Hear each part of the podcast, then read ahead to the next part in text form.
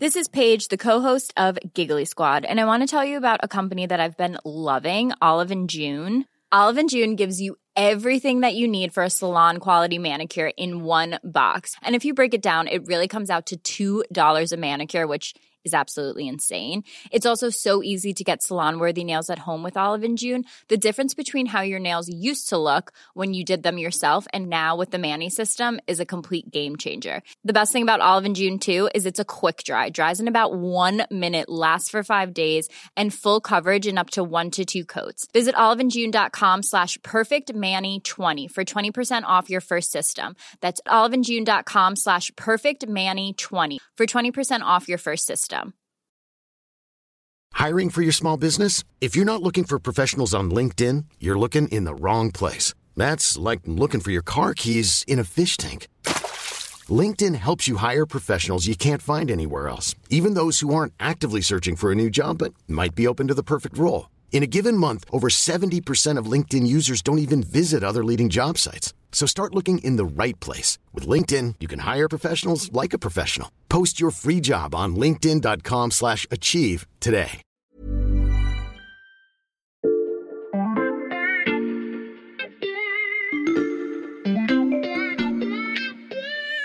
Salut, c'est Xavier Yvon. Cette semaine, dans la loupe, je vous propose de découvrir ou redécouvrir une sélection d'enquêtes de l'Express qui ont marqué l'actualité ces derniers mois. Bonne écoute Voilà, l'enregistreur est enclenché. Je suis avec Béatrice Mathieu, grand reporter économie à l'Express, et nous ne sommes pas dans notre studio près du Trocadéro à Paris, mais pas très loin, à Neuilly-sur-Seine, la banlieue UP de la Petite Couronne. Béatrice, est-ce que tu peux décrire à nos auditeurs où on se trouve exactement? Eh ben, écoute, là, on est le long de la Seine. Attention, tu tombes pas à l'eau. Hein. Ouais, ok. Bon, euh, tu vois, derrière, c'est la très chic île de la Jatte. Mhm. Et ici, en clair, c'est l'opulence discrète de l'ouest parisien. Ok. Et en face de nous, de l'autre côté de la rue, ce bâtiment blanc, élégant, avec ses balcons, les colonnades, et puis tu vois les haies bien taillées, Mhm. c'est la résidence Les Bords de Seine. C'est une maison de retraite du groupe Orpea, et pas n'importe laquelle. Qu'est-ce qu'elle a de particulier?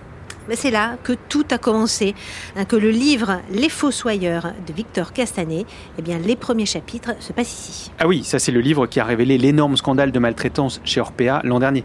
Voilà, exactement. Alors, cette EHPAD de luxe, c'est la vitrine du groupe Orpea. hein. Mm. Jusqu'à 10 000 euros par mois euh, la place. C'est censé euh, être, en tout cas, c'est ce qui est comme ça que c'est vendu, le paradis euh, des personnes âgées. Sauf qu'en fait, c'était l'enfer. Tiens, là, regarde, je t'ai apporté le livre là, de Victor Castanet. Lis ces phrases surlignées, euh, là, au début du chapitre 2. C'est le témoignage d'une auxiliaire de vie de cette résidence. Dès que l'ascenseur s'est ouvert, j'ai compris que quelque chose n'allait pas. Déjà, il y avait cette odeur de pisse terrible. Je suis resté là-bas près d'un an.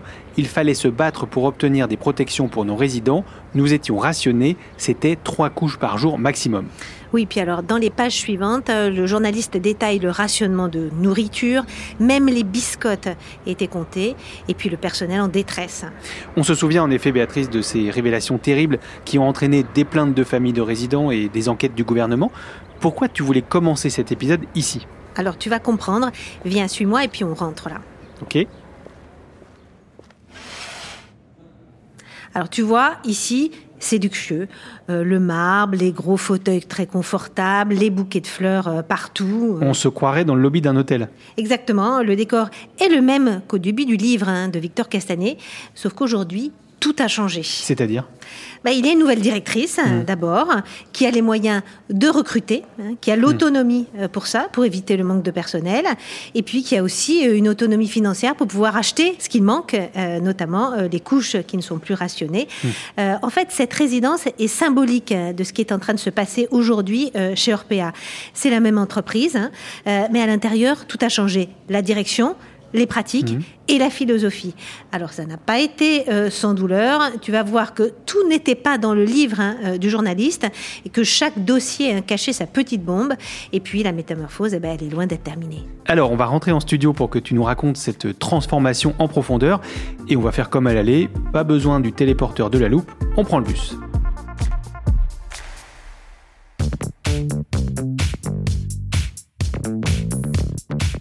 Bon, c'était assez rapide ce trajet retour.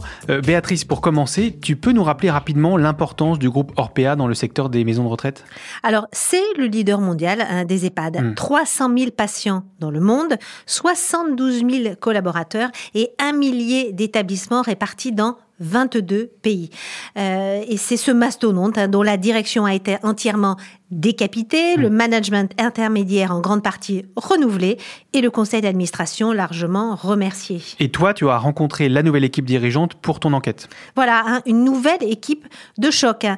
Les finances, les RH, l'achat, les communications, la direction des soins, aucun euh, de ces managers n'avait exercé auparavant dans le secteur.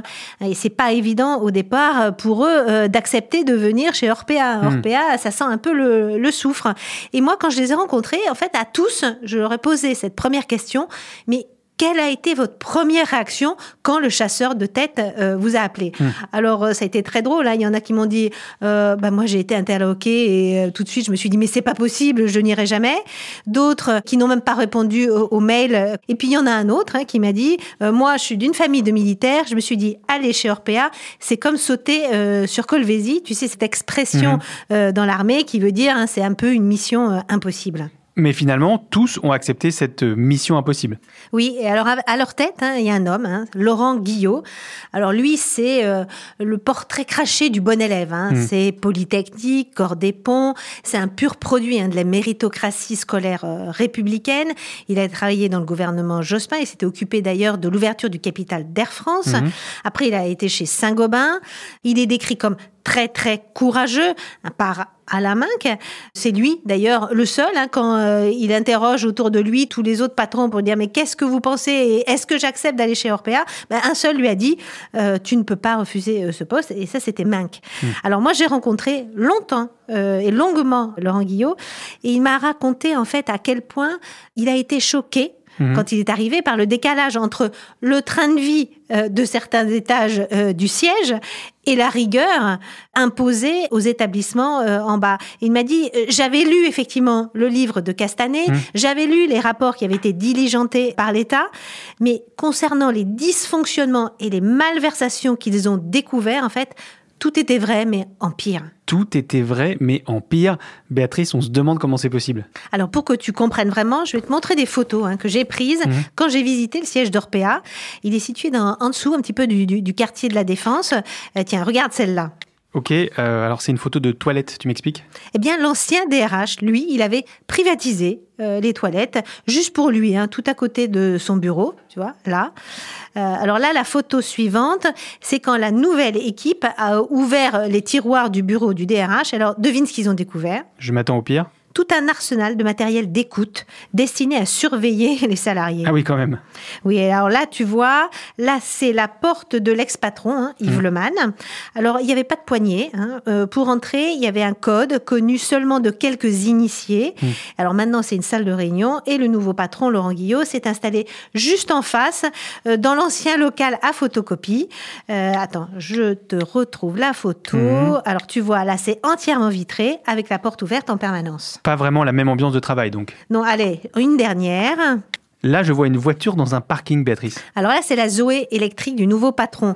Mais sous l'ancienne direction, euh, la photo aurait été bien différente parce que le premier jour hein, que euh, l'assistante de Laure Guillot l'a amené, euh, l'a accompagné au sous-sol, bah, il a découvert un parking hein, à voiture digne d'un émir du Golfe avec des Mercedes noires rutilantes, des 4x4 gros comme des camions.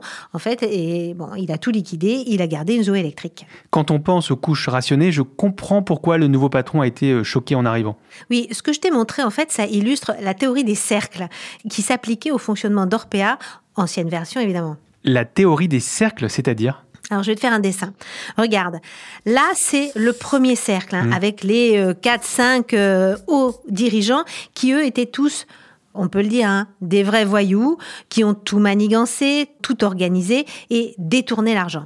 Alors, autour, tu as le deuxième cercle. hein. Ça, c'est une trentaine de personnes qui, voyant que le premier cercle faisait n'importe quoi, bah, eux, ils se sont dit, bah, moi, je vais refaire faire ma piscine euh, aux frais d'Orpea, ou euh, je vais repeindre toute ma maison, ou refaire ma toiture. En clair, de l'abus de biens social. Et puis alors après, tu as un troisième cercle, hein, une centaine de personnes. Dont les syndicalistes, qui voyant que le premier cercle et le deuxième cercle bah, euh, vivaient grassement euh, sur la bête, bah, eux ont acheté leur silence. Mmh. C'était des salaires mirobolants, des primes à justifier, des voitures de fonction plus belles les unes que les autres. Et mmh. puis alors après, tu as le quatrième cercle. Alors eux, ils avaient rien. Et c'était un décalage considérable entre le faste du siège, hein, euh, et puis euh, eux, à la base, dans les établissements, dans les EHPAD et les cliniques, où il fallait quémander du matériel. Et que reste-t-il de cette culture d'entreprise en cercle? Alors, euh, le premier et le deuxième cercle, tout le monde est parti. Hmm. Le troisième cercle, le ménage aussi euh, a été fait. Euh, il reste le quatrième cercle, hein, le personnel soignant, ceux-là qui vivaient dans la peur, parce hmm. que par ailleurs, à côté des malversations financières, tu avais un climat de peur et d'intimidation. Et c'est dans ce champ de ruines, en fait, qu'est débarquée ben, la nouvelle DRH, Fanny Barbier. Et pour elle, il a fallu tout reconstruire. Et cette nouvelle DRH, elle commence par quoi? Bah, Pas chercher euh, des gens à qui parler des mhm. interlocuteurs. Parce que trois jours après son arrivée en septembre dernier au siège, bah, le tribunal de Nanterre a annulé les élections syndicales chez Orpea. Mhm. Pourquoi? Bah Parce que le syndicat maison, qu'ils appelaient Arc-en-Ciel, faisait partie du système corrompus eux aussi, les élections étaient truquées et en fait elle ne sait plus avec qui négocier. Et comment fait-elle alors? Bah, Elle appelle directement les centrales syndicales, mhm. euh, la CGT, la CFDT, l'UNSA et elle a dit bah, bon, moi je veux organiser des vraies élections professionnelles dans le groupe, venez vous implanter dans l'entreprise. Mhm. Tous sont venus, les élections ont eu lieu en mars et elles ont été remportées haut la main par la CGT. Alors Fanny Barbier, elle n'a pas fait que ça, elle a réécrit en trois mois tout le dialogue social de l'entreprise, elle a signé le premier accord d'augmentation générale de salaire en 15 ans, mmh. elle a créé un 13e mois, elle a instauré des tickets restaurants, elle a renégocié la mutuelle. Je vais te raconter une histoire incroyable, c'est-à-dire que elle s'est aperçue en fait que les médecins et les cadres avaient une mutuelle différente des autres. Mmh. Eux étaient hyper bien protégés, sauf que le personnel soignant, eux, ils avaient une protection au minimum. Donc toujours le fameux fonctionnement en cercle. Oui, par exemple, pour illustrer encore ces écarts de traitement, les médecins, eux, pouvaient manger gratuitement dans les EHPAD, mais pas le personnel soignant. Ah oui. Et puis alors, tout en s'attaquant à ces inégalités, bah, il a fallu relancer massivement les embauches. Elle fait en moyenne 800 recrutements par mois. Et elle a aussi organisé le départ des managers qui avaient trempé d'un peu trop près dans les magouilles des anciens dirigeants. En effet, la nouvelle DRH n'a pas chômé. Oui, alors c'est pas tout. Ah euh, en début d'année, euh, le système informatique qui gère la paye est parti totalement en sucette. Mhm. Alors Fanny Barbier nous a expliqué que tout était très vieux hein, chez Orpea, il n'y avait pas d'investissement, etc. Et tout ce qui était informatique datait euh, de Mathusalem, mhm. et notamment le système de paye. Or, faut voir que chaque mois, tu as 60 000 bulletins euh, de paie qui sont édités. Sauf que les listes n'étaient pas vraiment à jour. Il y avait certains collaborateurs qui recevaient de simples chèques euh, donnés à la main, de, la main à la main dans des enveloppes. Alors quand ils ont changé le système de paye, les bugs se sont multipliés, des dizaines d'intérimaires n'ont pas été payés et la rumeur a de nouveau enflé en disant bah, Orpea ne paie plus euh, ses salariés. Ça te montre à quel point les nouveaux dirigeants n'ont pas fini d'éteindre des incendies tous les jours. Tout était vrai, en pire. Après ton récit, la phrase du nouveau patron d'Orpea prend tout son sens, Béatrice. Oui, il nous a dit euh, ce que j'ai fait, c'est nettoyer euh, les écuries d'Ogias. Mais nettoyer la maison, ça ne sert à rien si les fondations s'effondrent. C'est ce qui a failli arriver à Orpea.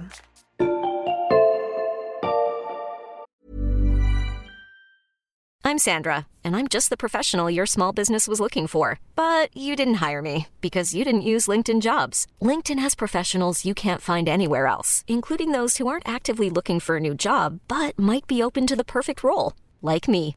In a given month, over 70% of LinkedIn users don't visit other leading job sites. So if you're not looking on LinkedIn, you'll miss out on great candidates like Sandra. Start hiring professionals like a professional. Post your free job on linkedin.com/achieve today.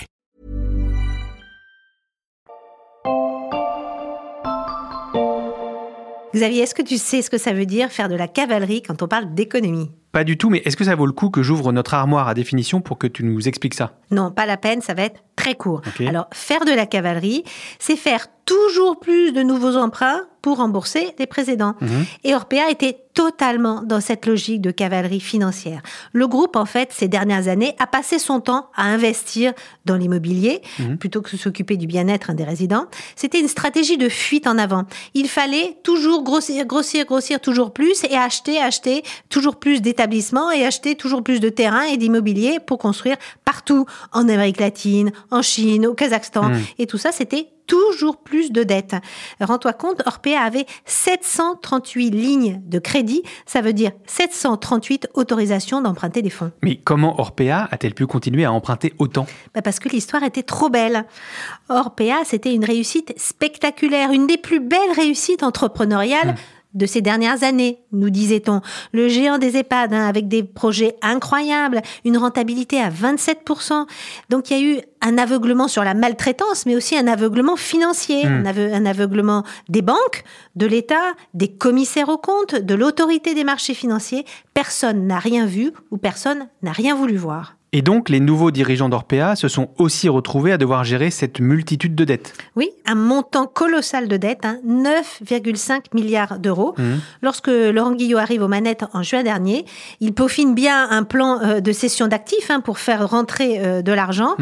Mais euh, il faut pas oublier que le contexte à ce moment-là, dont on a beaucoup parlé euh, ensemble dans la loupe, ben, il a complètement changé. Oui, la guerre en Ukraine qui dérègle l'économie mondiale. Oui, tu as de la- beaucoup d'inflation et toutes les banques centrales se remettent à augmenter les taux d'intérêt. Entre juin et septembre, les taux d'intérêt grimpent très fort.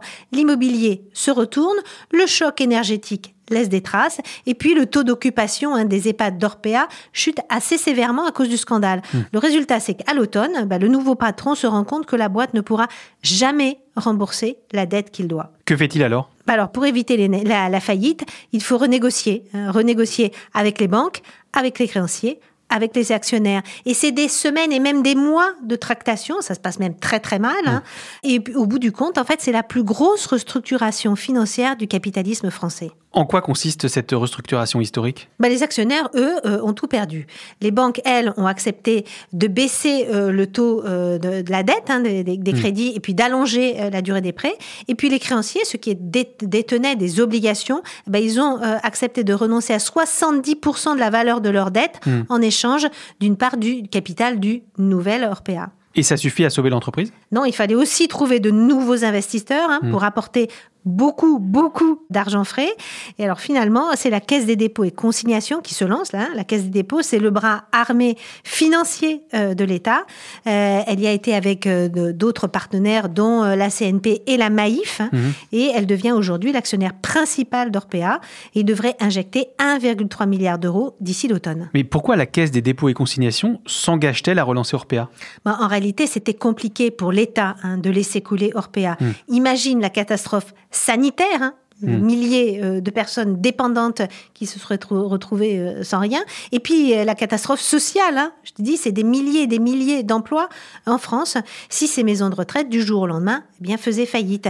Et puis c'est un secteur où la demande est là, un investissement pour l'avenir. Et c'est pour ça hein, que la Caisse des dépôts y va accompagner, je t'ai dit, d'autres euh, d'autres partenaires. Mais ensemble, ils ont vraiment posé leurs conditions. Ils veulent faire d'Orpea une entreprise modèle de ce secteur.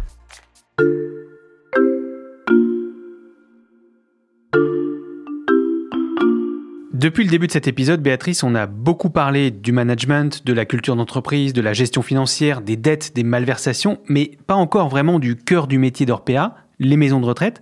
Est-ce que dans ces établissements, la situation, là aussi, a été reprise en main par les nouveaux dirigeants? Oui, alors la priorité, ben, c'est, euh, comme on dit en rugby, hein, remettre l'église au milieu de la place du village. Là, c'était remettre le soin au cœur de tout.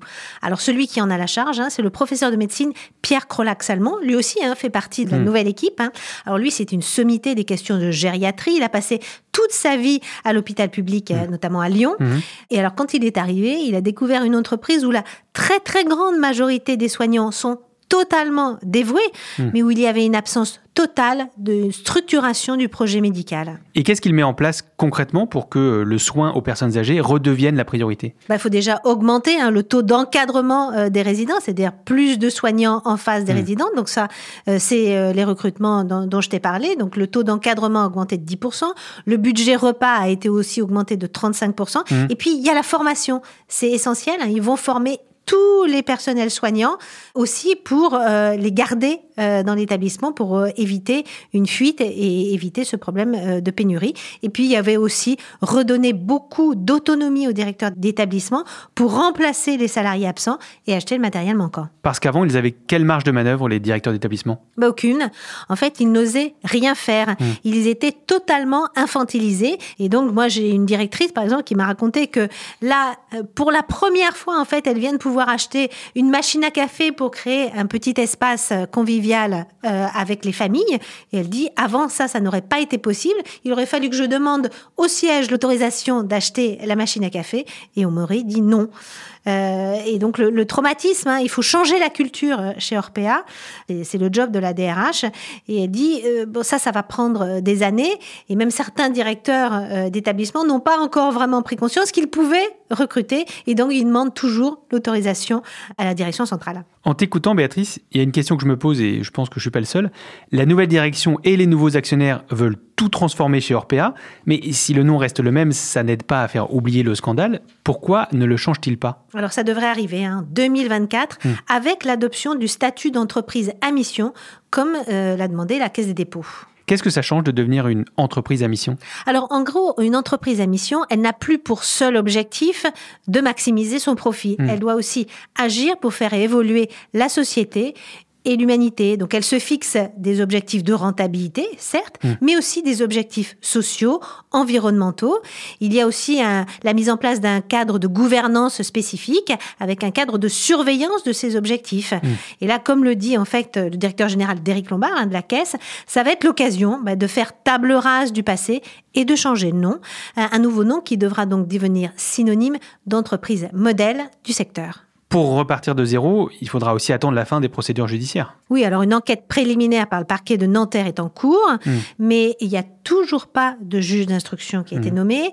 L'ancien directeur général d'Orpea n'a pas été mis en examen. Hmm. Puis il y a une cinquantaine de plaintes qui ont été déposées par des familles contre l'entreprise, qui s'est par ailleurs engagée à rembourser hein, les 56 millions euh, d'euros versés par l'État pour financer des postes qui n'ont jamais existé. Donc tout est loin d'être vraiment réglé.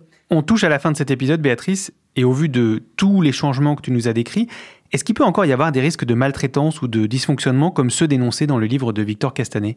Alors c'est une question piège hein, qui a été posée au docteur Krolax-Salmon euh, par des journalistes de BFM et lui il a répondu très très sincèrement bah oui tout n'est pas réglé hmm. et il est possible qu'un jour un problème de maltraitance survienne, comme il est possible qu'un problème de maltraitance survienne chez des concurrents ou euh, dans des EHPAD publics.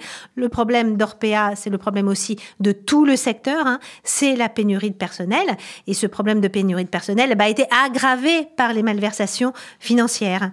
Et donc si demain on veut que les personnes âgées soient mieux traitées, eh ben, c'est ce problème structurel d'attractivité de ces métiers auquel il faut s'attaquer le problème structurel de la gestion du grand âge. Ça pourra faire l'objet d'un autre épisode de La Loupe. Merci Béatrice. À bientôt. Béatrice Mathieu, grand reporter économie à l'Express. Pour aller lire sa longue enquête sur Orpea, rendez-vous sur l'express.fr. Le premier mois d'abonnement numérique est à 1 euro en ce moment. Et pour ne rater aucun épisode de La Loupe, pensez à nous suivre sur votre plateforme d'écoute favorite, par exemple Deezer, Apple Podcast ou Podcast Addict. Je vous rappelle aussi que vous pouvez nous écrire à la loupe at l'express.fr. Cet épisode a été monté par Marion Et réalisé par Jules Cro. Retrouvez-nous demain pour passer un nouveau sujet à la loupe.